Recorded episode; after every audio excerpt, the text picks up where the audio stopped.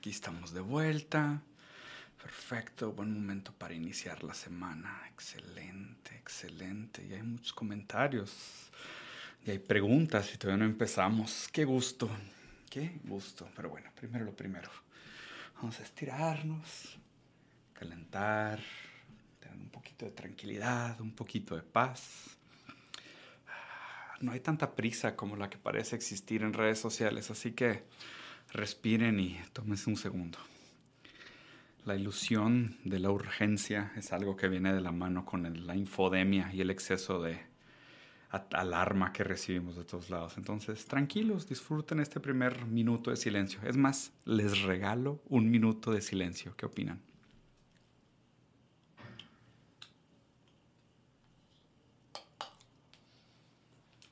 Mm. Ah. Unique New York. Unique New York. Santiago Salinas, gracias por tu donación. Voy a dejar tu pregunta para el final, bro. Espérame. Gracias por, por ponerla ahí. Que no se me olvide que Santiago Salinas hizo una pregunta. Lo voy a apuntar por acá cuando termine.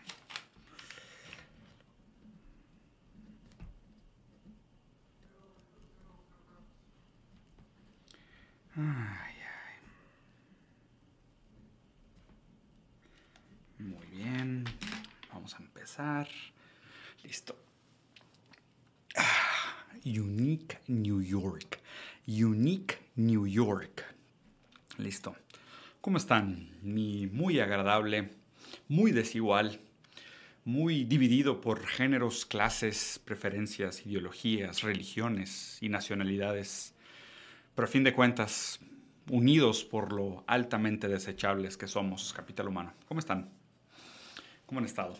Oigan, pues miren, dos motivos por los cuales quiero hablar del machismo hoy. Primero, pues obviamente haciendo un poco de reflexión sobre el ayer, el Día de la Mujer, el 8M, el 8 de marzo. Eh, y también por este libro que estoy leyendo sobre la seducción de John Baudrillard, que me despertaron un par de ideas y voy a hacer una aproximación un poco diferente al tema del machismo, ¿no? No voy a tratar de los, de los temas fundamentales, básicos que están en todos lados, sino que voy a hablar un poquito más del machismo como como una estructura de lenguaje en la que estamos inseridos. Este, pues, obviamente, Baudrillard desde la escuela eh, postestructuralista, es uno de los pocos verdaderos postmodernos, se pudiera decir así. Eh, obviamente, ese análisis tiene pues algo de Lacan, algo de Freud, algo de Derrida, pero quería platicarles un poquito sobre o sea, cómo funciona este, el discurso del machismo, sobre todo, ¿no? Y invitar sobre todo a nosotros los hombres, ahora que pasó el 8M, a que hagamos un poco de reflexión sobre qué implica el machismo que tenemos todos nosotros, porque mm, Quería empezar diciéndoles que, pues, a fin de cuentas, el machismo es un tipo de sufrimiento, ¿ok? Y lo digo como un tipo de sufrimiento, no victimizándonos, diciéndonos, ay, pobrecitos de los machos, es un tipo de sufrimiento el machismo. No, sino que más bien acaba siendo una formación reactiva. O sea, acaba viniendo de un lugar de, mucha impotencia, de mucha inseguridad, de mucha debilidad. Y es lo que les voy a platicar un poquito en el video de hoy, ¿no? De cómo se constituye de manera reactiva esta, eh, el discurso del machismo. Además de otros contextos en los cuales podemos identificar el origen de, este pensamiento y, el por qué se, acaban perpetuando eh, estos discursos machistas que pues tienen estas esas implicaciones tan nefastas y el por qué es tan importante mantener siempre un cierto nivel de crítica sobre cómo se perpetúa y cómo se prolifera y cómo nos da un lugar a los hombres y pues, a las mujeres también definitivamente el discurso machista que, que, existe, ¿no? Hay que pensar también que mucha gente, eh, muchos hombres y también algunas mujeres, acaban siendo obligadas a inserirse en el discurso machista porque pues, el discurso machista, como es el discurso dominante, eh, acaba poniendo algunos lugares para que los sujetos puedan individualizarse y puedan establecerse dentro de la sociedad. Entonces hay que pensar que no todos entran o acaban siendo machistas o tienen actitudes machistas o usan discursos machistas por gusto, sino que realmente algunos acaban entrando a este discurso de manera obligatoria y pues a la larga sí pueden desarrollar un goce o más bien pueden constituirse o pueden usar este discurso para autodenominarse y, y se quedan ahí, ¿no?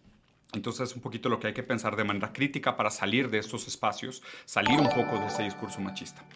Em, obviamente cuando hablamos del discurso machista me refiero al discurso como texto, eh, como lenguaje, eh, como un lugar, como vacíos, como posiciones de poder, o sea, como estructura social, ¿no? Como estructura vinculante entre, entre sujetos, entre subjetividades, entre individuos, que nos acaba constituyendo, ¿no? Porque pues acuérdense que a fin de cuentas el, sujeto eh, encuentra su lugar en el discurso, o sea, nosotros somos sujetos porque estamos atravesados por la palabra, estamos atravesados por el lenguaje.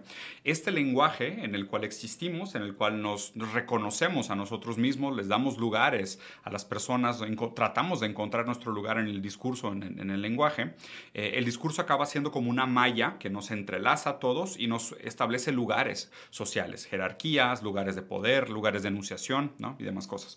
Voy a aprovechar aquí para contestar una de las preguntas que, que, que, hicieron a mero arriba, antes de que se me olvide, le iba a contestar al final, pero la voy a contestar de una vez. Eh, preguntó este Santiago Salinas, ¿se puede hablar en favor de las mujeres como persona más allá del género? ¿Es posible que como hombre no parezca que solo busca protagonismo? Y te voy a contestar de una manera como lo hubiera contestado Foucault. Em, los enunciados eh, siempre vienen de algún lugar. O sea, no importa que se caiga una caja de cereal de letritas y se forme una frase, tú vas a leer esa frase como si lo hubiera dicho alguien de un lugar. Entonces, el lugar de donde se hacen las enunciaciones, pues juegan un papel fundamental en la manera como se entienden los mensajes. Entonces, es muy difícil decir como, ah, no, no, yo hablo más allá de mi género, yo hablo más allá de mi, privilegio, yo hablo más allá de mi raza, de mi etnia o de mi nivel socioeconómico. No, porque el lugar de donde se enuncia es parte fundamental del mensaje que se transmite. Entonces, no hay manera de separar eso que estás diciendo. Otra cosa que pasa mucho con el discurso del machismo es que el discurso del machismo, a fin de cuentas, es un discurso que provoca opresión, eh, provoca una subalteración, o sea, crea grupos subalternos, eh, hace un tipo de silenciamiento, porque es un discurso que al mismo tiempo que oprime, calla la, demanda o la queja eh, de las mujeres, de los otros géneros. sucede también que el discurso machista tiende a ser un discurso que toma la palabra, eh, que se apropia el discurso del otro, ¿no? que pues esto sucede bastante también, sobre todo con la representación de los subalternos, ¿no? de decir, pues cuando un grupo subalterno es representado por un grupo superior, pues obviamente normalmente el grupo superior goza de un poder social, jerárquico, cultural mayor. Entonces, pues el que habla en nombre de los subalternos, pues definitivamente tiene más poder que los subalternos. Pero pues de nuevo, si dependemos de la moral y de la empatía, de los poderosos para hablar en nombre de los subalternos, y en este caso no estoy hablando solo del machismo, sino prácticamente todos los discursos que se, que, que, se prestan poder o que se apropian del dolor ajeno para usar, ya sea en, nombre de un beneficio propio, eh, enaltecer su ego o, realmente lograr algo bueno por los otros, pues a fin de cuentas, pues qué tan dispuesto estás a cambiar ese sistema o qué tan flexible es ese sistema de cambiar si solo se cambia en el momento que el discurso de los subalternos es apropiado por el grupo de los poderosos. Aquí es, es como, creo que sí dice que es el que lo comentaba. Tengan muchos, mucho cuidado eh, en los grupos minoritarios al reconocer o al demandar ser reconocidos, al reconocerse o al demandar ser reconocidos, porque al que le estás demandando que te reconozca como, como minoría, como grupo subalterno, como grupo disprivilegiado, es normalmente el que se reserva la universalidad del humano, es el que se reserva el lugar del poder, ¿no? Porque pues digo, si tú eres un grupo que sufre, y tú quieres que alguien te reconozca tu sufrimiento, pues obviamente para que alguien reconozca tu sufrimiento tiene que ser un grupo de poder. Entonces al mismo tiempo que estás logrando que se reconozca tu sufrimiento, estás de alguna manera también perpetuando la postura de poder de aquel que te lo reconoció. Entonces hay una dinámica ahí de esta tomada de palabra del otro. Y definitivamente el discurso del machismo es un discurso de profunda desigualdad. Tiene su origen eh, histórico, cultural, religioso, definitivamente moral, eh, económico, definitivamente. Hay un componente de clase súper importante en la constitución del discurso machista. Por eso también digo que, o sea, que, que, que, es un sufrimiento, ¿no? que es un padecimiento, no solo en el sentido de la formación reactiva, sino que también hay que pensar que mucha gente, pues digo, nadie nace machista. O sea, se constituye el machismo o te, insertan al machismo a través de las experiencias familiares, las experiencias individuales, las experiencias culturales, las condiciones materiales, las condiciones históricas. Todos estos factores contingentes son los que acaban creando o proliferando eh, esta cultura del machismo, este, este discurso machista, ¿no? Por lo mismo de que es algo cultural, histórico, económico, teológico, moral, contingente, es importante mantener una postura crítica frente al discurso del machismo.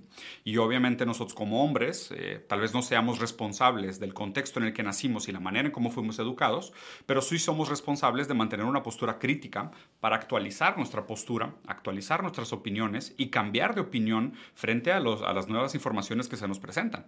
¿no? frente a estos hechos como México es un país profundamente feminicista, eh, feminista, eh, eh, lleno de feminicidios, es un país que tiene muchísima violencia hacia la mujer, es un país con una profunda desigualdad, es un país que tiene unas diferencias socioeconómicas gravísimas.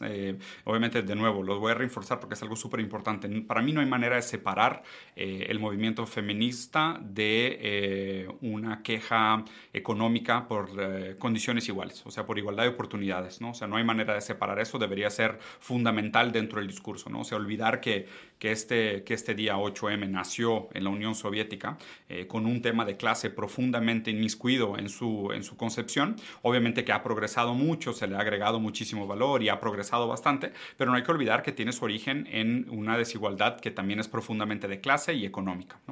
Entonces, pues nosotros lo que debemos como hombres es mantener una postura profundamente crítica sobre cuáles son estos factores. Eh, contingentes anteriores a los cuales nosotros nacimos inseridos y cómo nosotros tenemos que actualizar nuestra postura y nuestro punto de vista para no eh, escondernos atrás del hecho de que nacimos ahí y nos quedamos ahí. ¿no? Eh, otra cosa que quería comentar es eh, el tema de la doble moral. ¿Cómo funciona el tema de la doble moral? Y aquí voy a hacer una pequeña reflexión como padre, ¿no? de, de cómo muchas veces esto del machismo se aprende en casa. Y obviamente no estoy generalizando, no, no, estoy diciendo que todos los casos sean iguales. Eh, creo que hay otros factores, hay otros lugares donde se puede aprender, hay otros lugares donde esto definitivamente es algo bastante omnipresente, pero mucho del machismo, sobre todo en países eh, latinoamericanos, con el tema de la religión, eh, la cultura latina en general, países en vías de desarrollo, las diferencias socioeconómicas, ¿no? lo que nos tocó vivir a nosotros como niños, mucho del machismo se aprende en casa, tanto de mamá como de papá. Eh, hay un caso muy interesante que estaba leyendo, eh, que es un, caso de hecho que describe un psicoanalista eh, que admiro mucho, brasileño, que estaba hablando de un niño que lo que hacía es que pues es este niño como chifladito, niño problema, niño consentido, niño brillante, ¿no? El que va a la mesa de la familia el fin de semana y dice ocurrencias. Y dice ocurrencias que, que, pues la gente se ríe, muchas veces la gente dice, ah, típico Juanito, es bien chistoso, ¿no? Juanito dice cosas bien fuera de lugar, como de que, ah, ya vieron a mi tía, mi tía está bien gorda. Y es de que todo el mundo se ríe, que Juanito es bien chistoso, bueno, porque hizo un comentario así medio picoso, medio verídico además, medio brutalmente honesto y la gente se ríe de él, ¿no? Y tradicionalmente ese es el hijo de mami, donde la mamá le da un lugar especial al niño ay, mijito, sí, siempre con esos comentarios tan, fuera, tan fuera de lugar y demás, ¿no? Pero el problema es que ahí, pues de alguna manera lo que se está haciendo es que se está creando un tipo de excepcionalismo, ¿no? Y el niño está entendiendo que su, su postura o su, su, comentario pícaro, pues fue bien recibido, o tiene un lugar, o recibe aplausos, recibe risas, es constituido con la mirada del otro a través de la aprobación.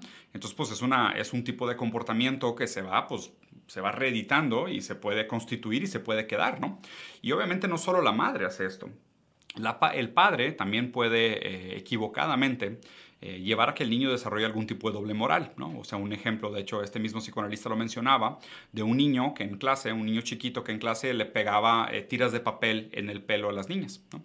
Entonces, pues obviamente lo regañaron y dijeron que, oye, pues tipo, pues el papá llega y dice, oye, no hagas eso, no estés molestando a las niñas, ta, ta, ta, deje pegarles tiras de papel en el cabello. Y pues esto puede ser miles de casos, ¿no? O sea, le pateas el escritorio, le escondes la mochila, le robas el lonche, le jalas el cabello, le, pones apodos, ¿no? La manera del niño de acercarse como toscamente e inadecuadamente a las mujeres, ¿no?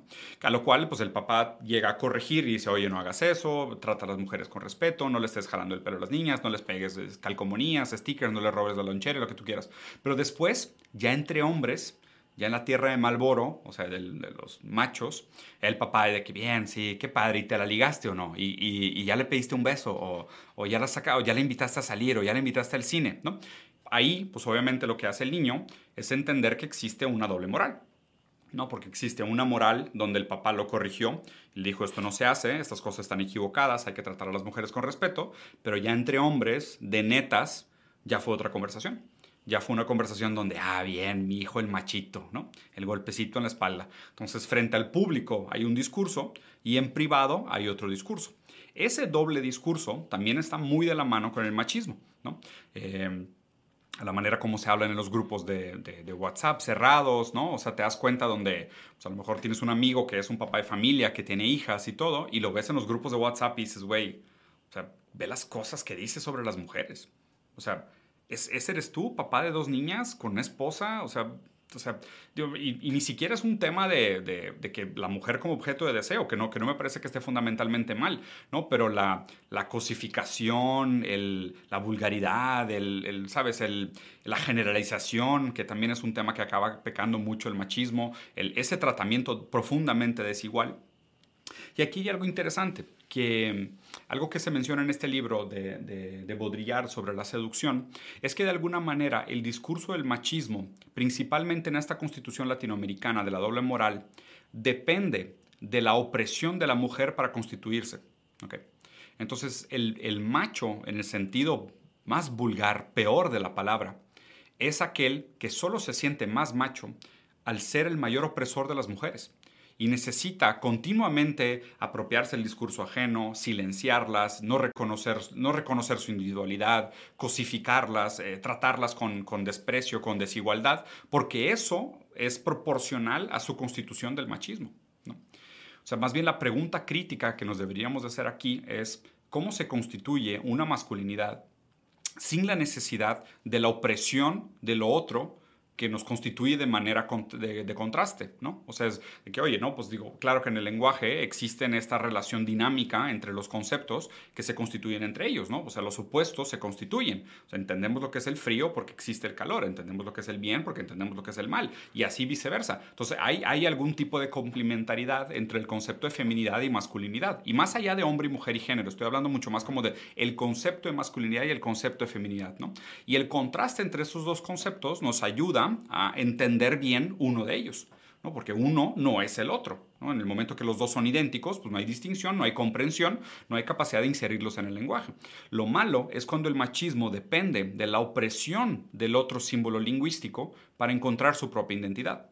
Entonces, más bien me parece que aquí el trabajo de la crítica, el trabajo de, de nosotros como críticos hombres principalmente, eh, habiendo nacido en una sociedad que es profundamente machista, es constantemente preguntarnos qué más podemos hacer, cuáles son otros rasgos y otros atributos que, que son constituyentes de la, de la masculinidad sin la necesidad de la opresión de lo femenino. Reconocer un poco los rasgos femeninos que tenemos todos los hombres, reconocer el lugar de la mujer, reconocer la necesidad de la igualdad, reconocer nuestra, nuestras condiciones, reconocer las, las desigualdades existentes, reconocer los factores históricos, los factores económicos, los factores sociales, o sea, reconocernos, o sea, tratarnos con mayor empatía. Eh, pues nos ayudaría también a nosotros los hombres tener una postura más sana sobre nuestra propia masculinidad. ¿no? Y voy a acabar con un último ejemplo, eh, que es un ejemplo bastante reciente que acaba de suceder en Brasil, eh, de un político joven, eh, Artur Duval creo que se llama, ¿no? El caso es que este tipo es político en Brasil, o sea, este es parte de un partido liberal bastante famoso, y hace poquito se fue a Ucrania, obviamente a hacer como una cobertura de guerra. Imagínense esto, ¿no? Escuchen la historia porque está la neta tétrica, güey. Y se conecta mucho, que es el segundo motivo por el cual decidí hacer este video. O sea, primero por el tema del 8M y segundo por esto de, de, de Artur Duval, ¿no? Entonces este güey decide irse con otro güey que es el mero mero del partido, irse a Ucrania a hacer como una cobertura, que después descubrieron que ni siquiera los güeyes estuvieron cerca de las zonas de conflicto, realmente nada más estuvieron paseando. Pero el vato decide mandar audios y mensajes de voz a sus grupos de WhatsApp, a sus amigos, sobre cómo se la está pasando en Ucrania. Y obviamente su discurso es bastante diferente a su discurso político. Y en el grupo del WhatsApp el güey hace cuenta que dice, no, güey, si vieran acá, o sea, las filas de las ucranianas eh, para recibir comida y recibir ayuda son mejores que las filas de los antros en San Paulo. Hay más mujeres bonitas en las filas de comida en Ucrania que en los mejores antros de San Paulo. Y aparte el vato cierra con broche de oro, y escuchen el comentario, con el comentario diciendo, y las ucranianas ahorita son fáciles porque son pobres y están desesperadas por la guerra.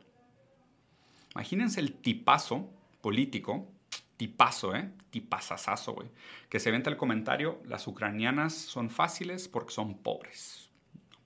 Entonces, pues ahí hay, un discurso de profunda desigualdad, de cosificación, eh, opresor, de silenciar su queja, o sea, de no, de una profunda carencia de empatía sobre lo que están viviendo las personas en Ucrania en un contexto de guerra, eh, los civiles comunes que no tienen prácticamente nada que ver con el gran conflicto que se está llevando geopolíticamente, pero lo están sufriendo. Y el vato se vende el comentario de, ay, pues hay que aprovechar porque pues ahorita las, las güeras de, de, Ucrania están fáciles porque están, son pobres y son desesperadas. Entonces, un último comentario que me gustaría hacer, eh, y es una frase bastante, bastante famosa de Lacan, que se volvió bastante controversial, diciendo que la mujer no existe. ¿okay? Y no quiero entrar demasiado a detalle porque pues, es un tema bastante complejo de explicar y que seguramente va más allá de mi dominio del psicoanálisis. Pero uno de los aprendizajes de esta frase de la mujer no existe de Lacan es que él habla de que no existe tal cosa como un representante universal de la mujer. O sea, no existe la mujer como una categoría universal que puede ser estereotipada y reducida a una sola nomenclatura que la describe. Lo que decía Lacan es que cada mujer existe en su individualidad, pero no existe la mujer como categoría conceptual. Entonces, eh, a mí lo que me gusta de esta de esta reflexión crítica que hace Lacan al decirnos que la mujer como categoría universal no existe, sino que existen las mujeres de manera individual en cada uno de sus casos, es que nos, nos, nos invita a una mucho mayor empatía para cada uno de estos casos, para cada una de estas mujeres, para cada una de las hermanas, mamás, novias, parejas, esposas, hijas, madres, abuelas, tías, vecinas, conocidas, compañeras de trabajo con las que interactuamos en el día a día que viven en una sociedad que les tocó vivir, que no escogieron vivir, donde hay una profunda desigualdad, donde hay muchísimo dolor, muchísima violencia, muchísimo trabajo por hacer, donde ayer tuvieron su día y me parece mejor que los hombres eh, realmente se callen, porque también me parece importante que las mujeres hagan su trabajo eh, político y público eh, también de alguna manera como que esto acaba revelando eh, los límites que tenemos bajo la democracia de buscar cambios reales, ¿no? Imagínense, aunque las mujeres sean 51% de la población, eh, por más que quieran salir a la calle y hagan todo y estemos todos de acuerdo, si dependiera solo de ellas de hacer el cambio político probablemente nunca sucedería, ¿no? O sea, que también revela un poco como de la, de la codependencia que existe en el sistema democrático y por más que ellas es, todas sean víctimas de opresión y todas vivan bajo una sociedad con condiciones desiguales, no puedan lograr el cambio que es unánimemente concebido como necesario. Eh, lo que les pido a todos es un poquito de crítica, un poquito de reflexión. Tal vez no seamos responsables de haber nacido en este contexto latinoamericano, de haber tenido padres eh, con otros valores, con otro contexto histórico, con otra moral, tal vez profundamente machistas, racistas, eh, homofóbicos, discriminativos, pero sí somos responsables de ser críticos sobre los cambios de los tiempos, los cambios de las condiciones materiales, los cambios de las condiciones económicas y ver eh, qué deberíamos hacer para mejorar a qué, tipo de sociedad deberíamos de aspirar, a qué tipo de cambios estructurales y sistemáticos deberíamos de aspirar para vivir una sociedad más digna, más justa, más próspera, más longeva, más sustentable. Capítulo humano, espero les haya gustado, les dejo un fuerte abrazo, dejen por aquí abajo sus comentarios, sus reflexiones. Eh, a todos los hombres, de nuevo, los invito mucho a reflexionar sobre el discurso del machismo, sobre cómo muchas veces mantenemos esta doble moral, eh, la importancia de lo que dicen de romper el pacto, de tratar de, mantener una cierta eh, postura crítica frente a nuestras acciones, arrepentirnos, cambiar, aprender, criticar de dónde venimos, no escondernos atrás de atrás de donde nos tocó nacer y, pensar críticamente sobre la importancia que tiene este discurso machista, el lugar que nos da en la sociedad y, y lo mucho que deberíamos de buscar mejorarlo. Cuídense banda. Adiós. Voy a jugar Elden Ring.